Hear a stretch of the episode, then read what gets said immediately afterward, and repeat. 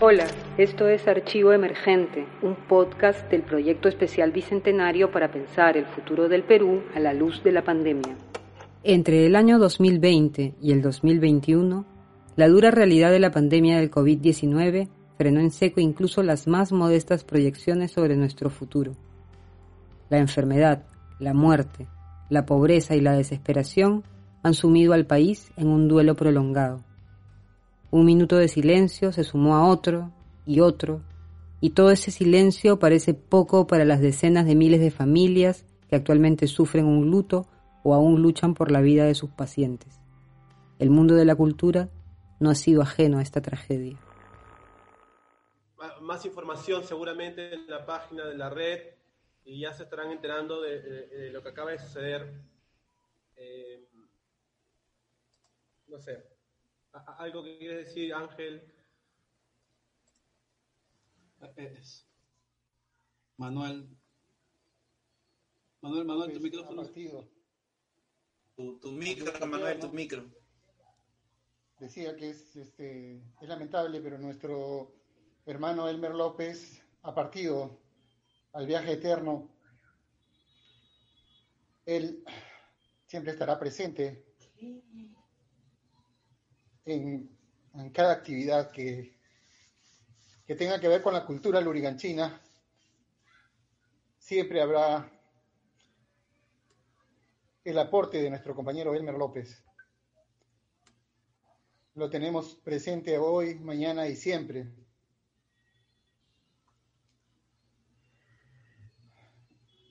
No puedo decir más, compañeros. Lo lamento mucho. En plena actividad solidaria para recaudar fondos para ayudar a la familia a afrontar los gastos de la hospitalización, actividad transmitida en vivo por Facebook y organizada por la Red Cultural de San Juan del Urigancho, Elmer López, querido gestor cultural, falleció. Como él, valiosos actores de la cultura en las comunidades, pueblos y barrios del país han sufrido el rigor de la enfermedad y la precariedad del sistema de salud. La solidaridad se expresó acompañándolo hasta el final, pero a veces no es suficiente. Nunca pudo tener acceso a una cama UCI. A los pocos días, su esposa también murió. No abrazarte ni estar cerca hoy es prueba de mi mayor cariño. Por el amor que te tengo a ti cuido de grandes y niños. Hoy no te puedo abrazar aunque extrañe el corazón. Y no saliendo de casa sé que habrá un mañana y te podré abrazar. Hoy no saliendo de casa sé que habrá un mañana para celebrar. Se ha repetido con insistencia el enorme valor que han tenido las expresiones culturales y artísticas para ayudar a la gente a sobrellevar esta crisis, el miedo, la ansiedad y el encierro de los momentos de cuarentena. La música, las películas, las series, los conciertos en línea, los libros, las funciones de teatro virtuales, los museos, los parques, el relato oral, la acción cotidiana de los gestores en sus localidades. Todos han reconocido su valor no solo como entretenimiento, sino como herramientas para pensar, para sostener una resistencia creativa ante el reto de una crisis que no parece tener cuándo acabar. Pese a ello, la cultura como todo un mundo complejo de creación, memoria, modos de vivir, de sentir y pensar, un fondo casi infinito de diversidad, no ha sido adecuadamente valorado.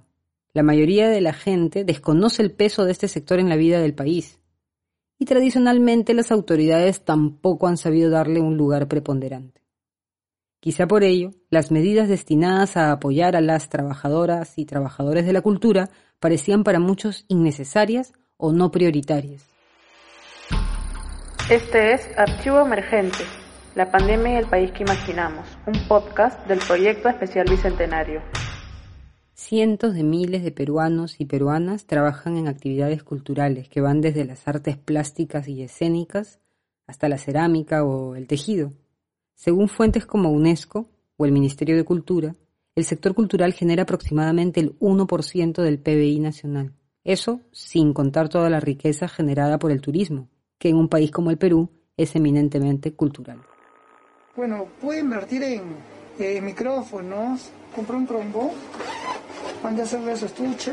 Yo estoy vendiendo mis instrumentos, pero teatro es uno de los rubros más golpeados. Desde el inicio de la pandemia se han cancelado más de 3.100 funciones, obras musicales, shows de improvisación, stand-up comedy, entre otros.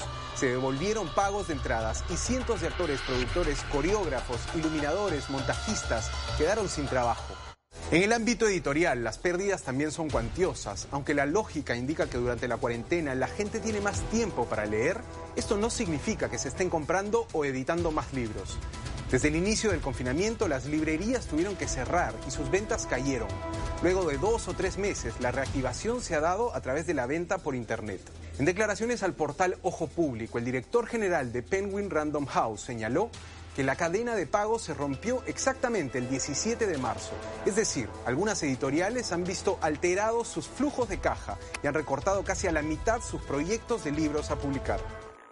Y como estos, hay muchos ejemplos, sector por sector que han ido variando su situación con el paso del tiempo. Es cierto también que el Estado activó mecanismos de apoyo, muy importantes, pero ante la magnitud de la crisis surgen las dudas sobre la sostenibilidad de estas acciones. Hazlo por el bien de nuestro país. Quédate en casa, no salgas más, que a farmacias o mercados es por nuestro bien.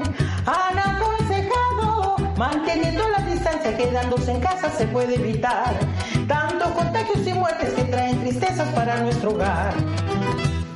A inicios de julio, Roxana Palacios fue internada en un hospital por presentar síntomas del COVID-19. Durante un mes luchó contra el virus, pero no resistió. La cantante Roxana Palacios nos acompañó con su vals, con su mensaje de cuidado, lucha y prevención. Pero finalmente también fue víctima del COVID y falleció nos quedan su voz y la vitalidad de su mensaje. En medio de esta crisis nacional y de la vida cultural del país, surgen varias preguntas. ¿Por qué en un país como el Perú, que se precia de ser cuna de civilizaciones, de tener una diversidad inigualable, de tener raíces milenarias, por qué la cultura no tiene la prioridad que merece? ¿Por qué ocupa un lugar tan poco relevante? Si favorecidos por una historia poderosa, Hemos sido siempre capaces de vivir nuestras culturas de un modo creativo, crítico, liberador. ¿Por qué hoy sus cultores, sus gestores, sus trabajadores, sus trabajadoras pueden languidecer y desaparecer casi sin dejar rastro en esta pandemia? Miremos un poco, solo un poco hacia atrás, para entender un poco de este momento. Patriotas el mate de chicha, llena y alegre brindemos por la libertad, por la libertad. La República nace en el siglo XIX y se construye sobre ideas liberales y concepciones del progreso que no son capaces de valorar y potenciar la diversidad cultural de nuestra sociedad. El país nace con un problema en la imaginación de sí mismo que lo ha acompañado 200 años.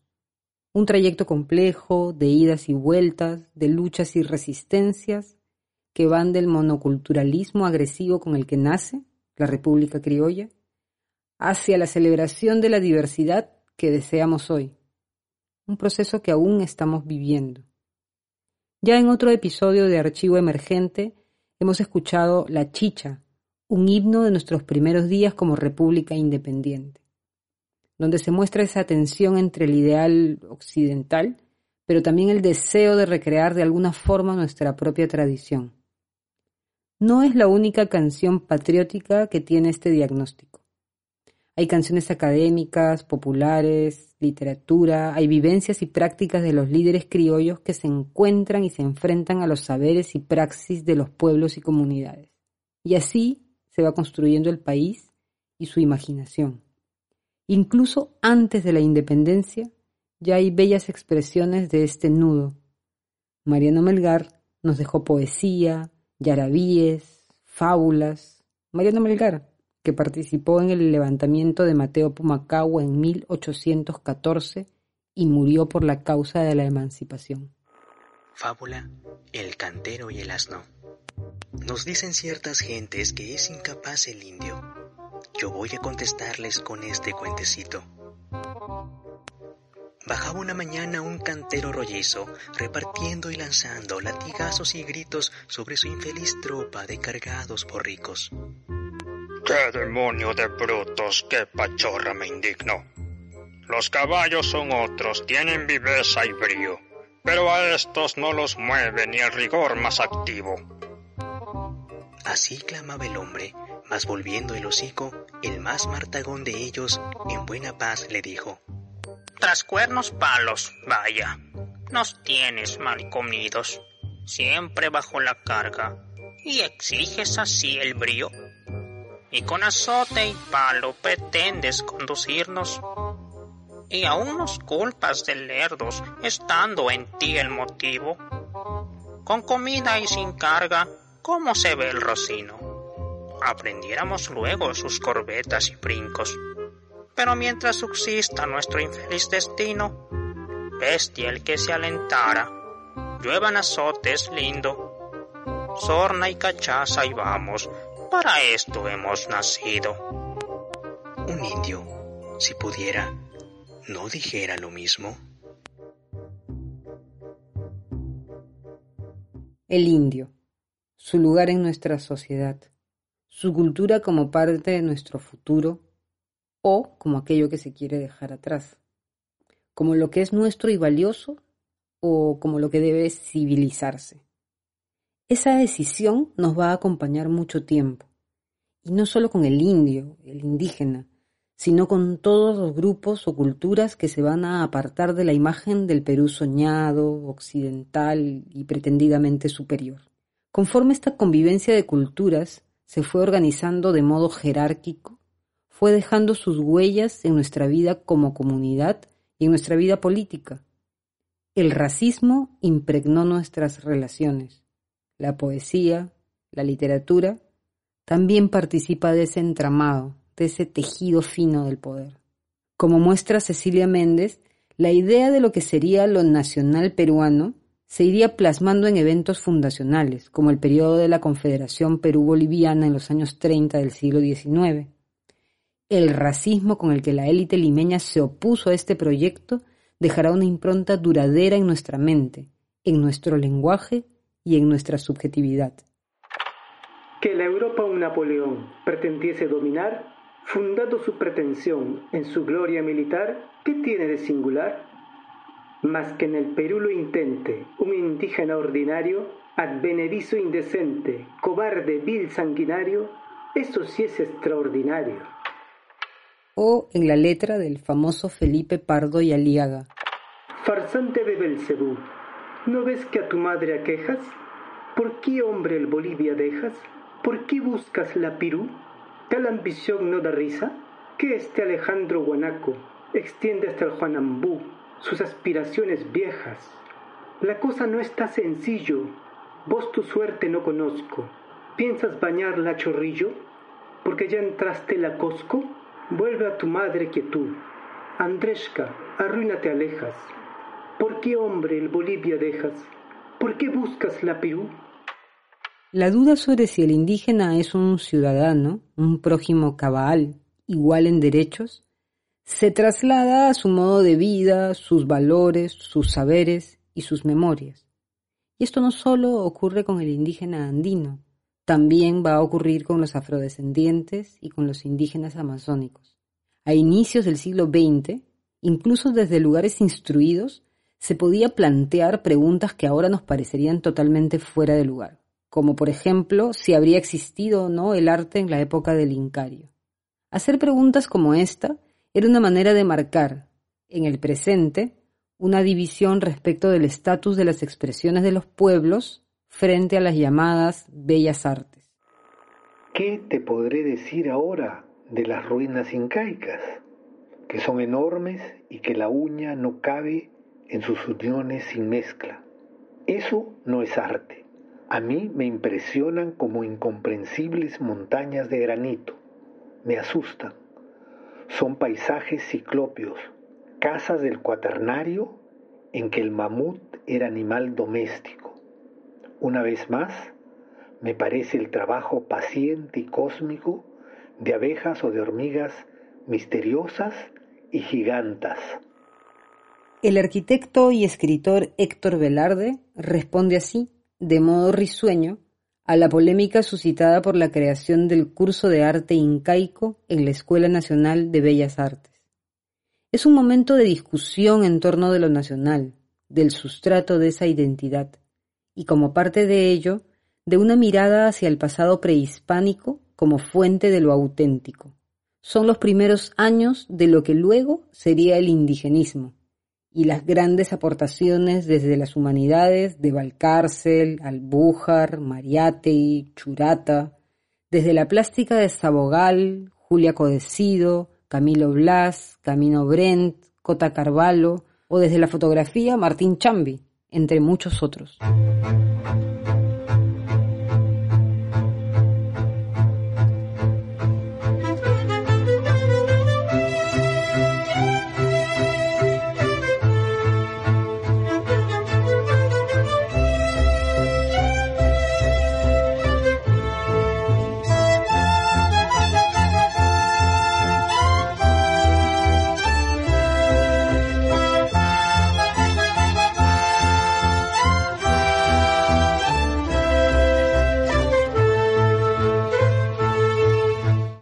Pasa es quizá una de las melodías más conocidas en el país y del Perú hacia el mundo. Es una zarzuela compuesta por Daniela Lomía Robles, que por aquellos años de la primera mitad del siglo XX participaba activamente en este proceso de reflexión y conocimiento de la cultura popular y diversa del país.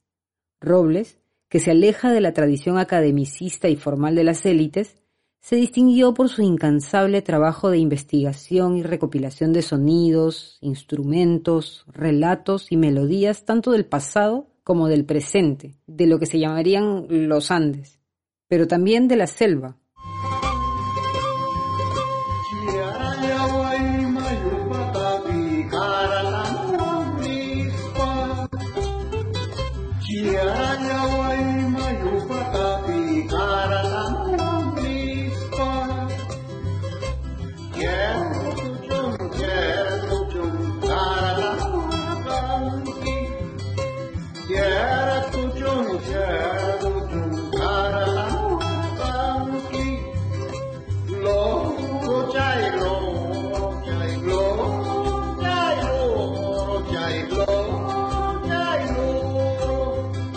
El país cambia, empieza a reconocer su variedad y su diferencia. Grandes procesos de transformación social y política se suceden, resquebrajando la hegemonía de las antiguas nociones eurocéntricas y excluyentes sobre la vida cultural.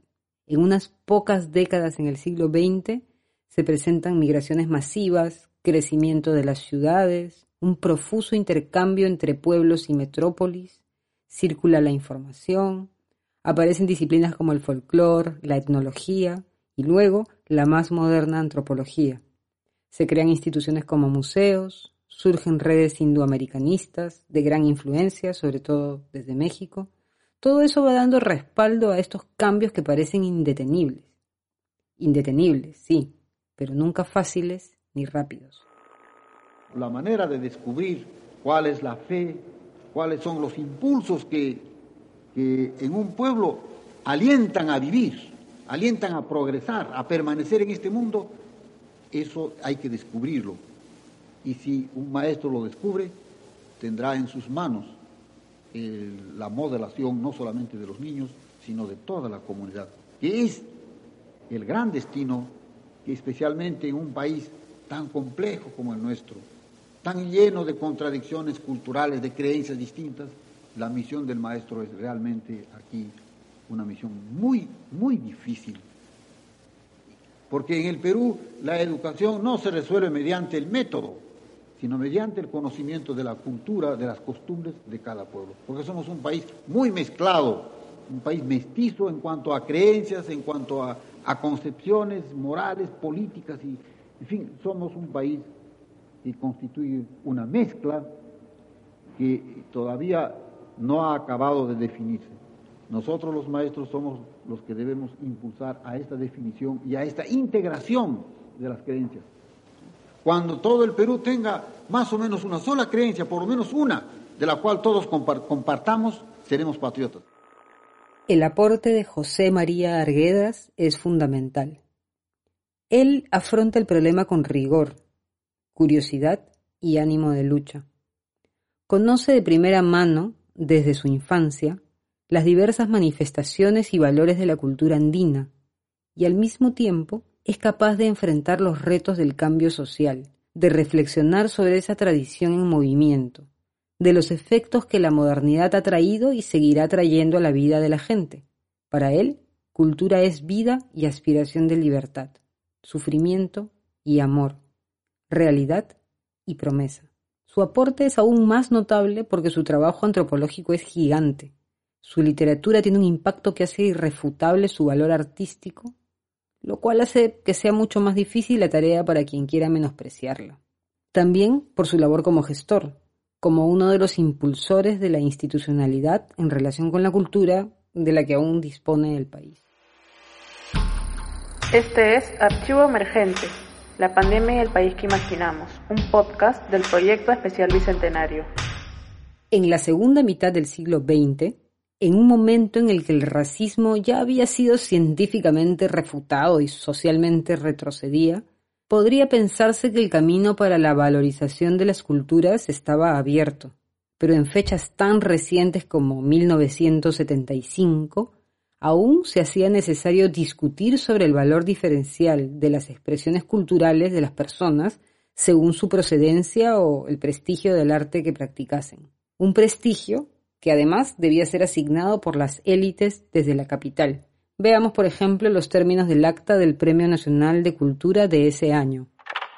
La dirigencia cultural en nuestro país ha subestimado la validez de las formas expresivas populares, ocasionando como resultado la creación de dos niveles, propios de un esquema de cultura dominada.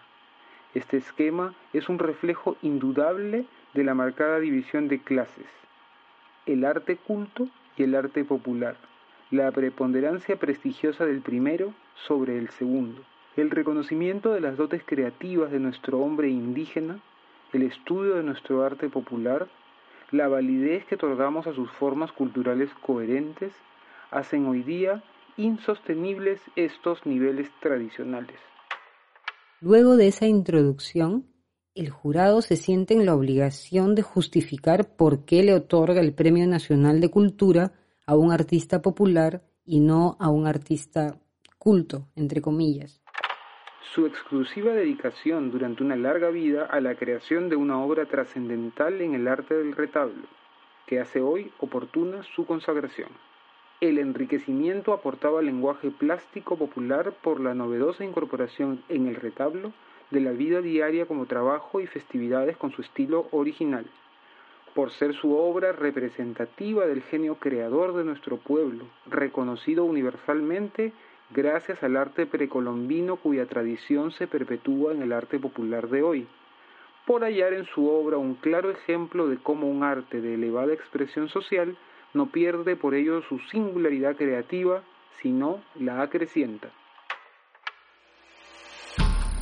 Este es Archivo Emergente, la pandemia y el país que imaginamos, un podcast del proyecto especial Bicentenario. El premio otorgado a Joaquín López Santay marca un nuevo momento. Se hace oficial, legítimo, por lo menos en el discurso, el valor de las expresiones culturales diversas del país. Las reacciones ante el premio fueron desde un durísimo rechazo hasta considerarlo, por lo menos, condescendiente y paternalista. Pero el daño ya estaba hecho. Como dice don Joaquín, podrán seguir discutiendo todo lo que quieran. Los peruanos y peruanas seguirán haciendo su trabajo. En Huamanga también me felicitaron. Muchas personas me han escrito, me han saludado. Te felicito, me decían. Cuando regresé de Lima, todas mis vecindades venían todos los días a saludarme. Familiares, estudiantes, gentes que no conozco. Mis compadres, mis ahijados decían, has hecho gran honor para Huamanga. Así decían. Aquí también me han invitado. Me han dado diploma, me han llevado al hotel de turistas. Los maestros del Colegio Nacional de Educación, ellos me han invitado. ¿Quiénes más han venido? Los campesinos, ¿cómo no? La gente de Santa Ana, de Belén, de San Sebastián, de la Tenería han venido. Todos me conocen. Vienen pues a saludarme. Otros artistas, tejedores, filigraneros, hojalateros, me han saludado. Ellos están más contentos. Un tejedor me ha dicho, contento, emocionado. Tú eres gran artista, don Joaquín, gran artista. Ese muchacho es de Santana. Yo lo conozco. Estaba emocionado. Los que están molestos son pintores de Lima. Serán personas orgullosas, pues.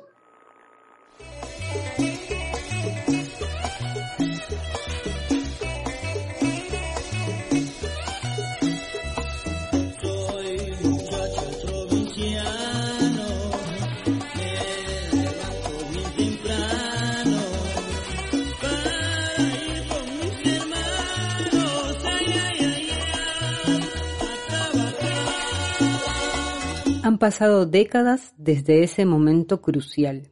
El gobierno de Velasco Alvarado promovió un contexto favorable para la consolidación de ese proceso de valorización de lo popular, que era también un proceso de lucha contra viejos problemas de exclusión. Llegaron años de poderosa irrupción de las culturas afroperuanas y amazónicas. Se sumaron luego momentos críticos socialmente, como las migraciones masivas y el desplazamiento como producto de la pobreza y del conflicto armado interno.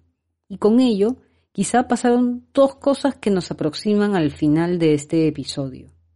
Por un lado, la vivencia de una cultura híbrida, rica y maleable, que bebe de lo popular, lo andino y lo amazónico, pero que es sobre todo urbana. La cultura chicha, le dicen.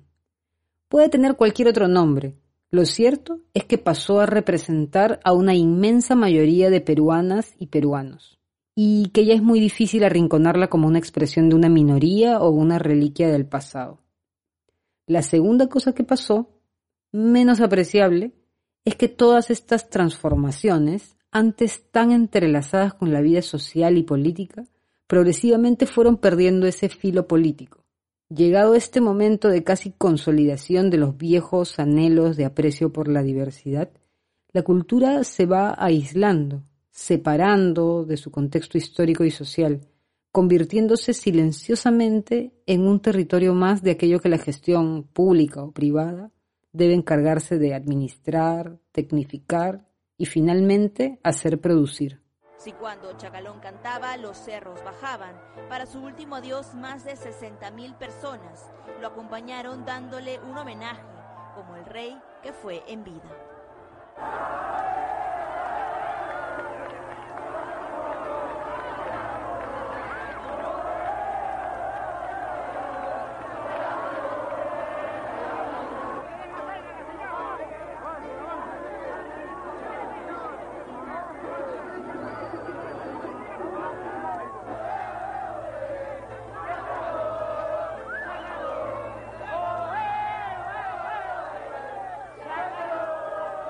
El entierro de Lorenzo Palacios Quispe, Chacalón, en 1994, fue uno de los más multitudinarios de la historia del país.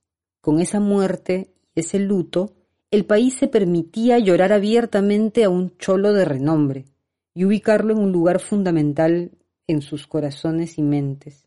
El cierre de este círculo tan extenso de esta convivencia creativa entre los modos diversos de vivir lo peruano y sus culturas, se percibe retrospectivamente como la vuelta de una esquina. Llegarían los grandes trabajos de los Santa Cruz, los Bayumbrosio, los Jiménez, los maestros de costa, sierra y selva. Lo que en Chacalón aún aparece como migrante y de primera generación, se expresa pronto desde un lugar en equilibrio, de todo un poco, con un pie en la ciudad y un pie en el pueblo. No es una mezcla, es una convivencia, a veces precaria, a veces muy fructífera, muy creativa, como la que hemos redescubierto dramáticamente al apreciar el modo de vida y trabajo de los retornantes durante la pandemia. Miles de personas con empleos estacionarios y golondrinos. Esto de tener un pie acá y otro allá. Más que algo inacabado, parece ser una manera de vivir nuestra peruanidad.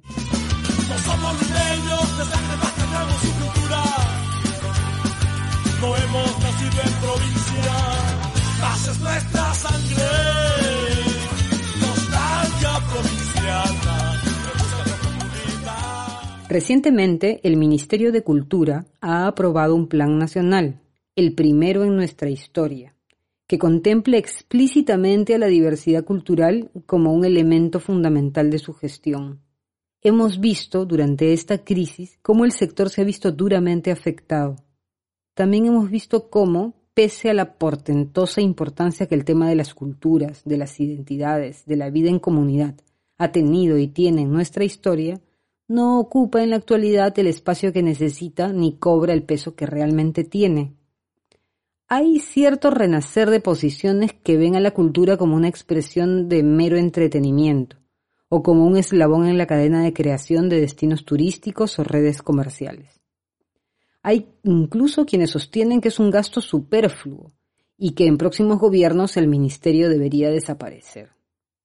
Cerca, muy cerca de cumplir 200 años como república, frente a estos retos políticos y frente a la crisis sanitaria y económica, las culturas seguirán proveyéndonos de las herramientas para sobrevivir y para reinventar un país donde por fin se vivan libre y creativamente todas las culturas.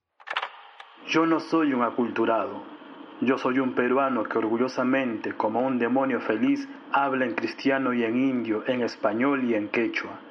Deseaba convertir esa realidad en lenguaje artístico y tal parece, según cierto consenso más o menos general, que lo he conseguido.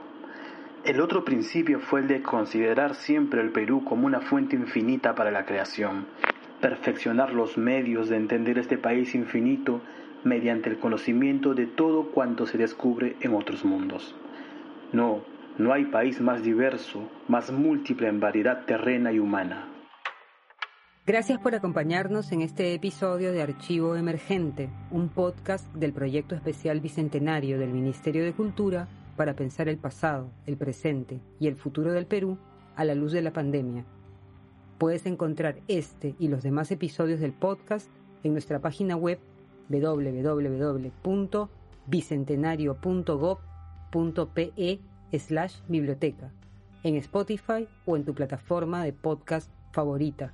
Archivo Emergente es desarrollado y producido por La Plebe, Sociedad Anónima Cerrada, bajo la dirección de la Unidad de Gestión Cultural y Académica del Proyecto Especial Bicentenario.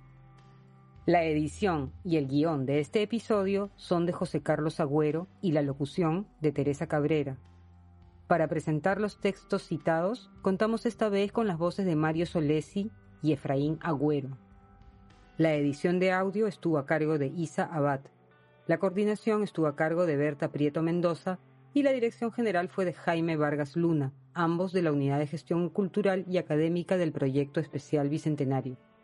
Recuerda que puedes descargar y retransmitir este y todos los podcasts del Proyecto Especial Bicentenario en tus redes sociales. Si eres maestro o maestra, estaremos muy felices si los usas con tus estudiantes. Y si eres un profesional de radio, siéntete libre de usarlos en tu programación.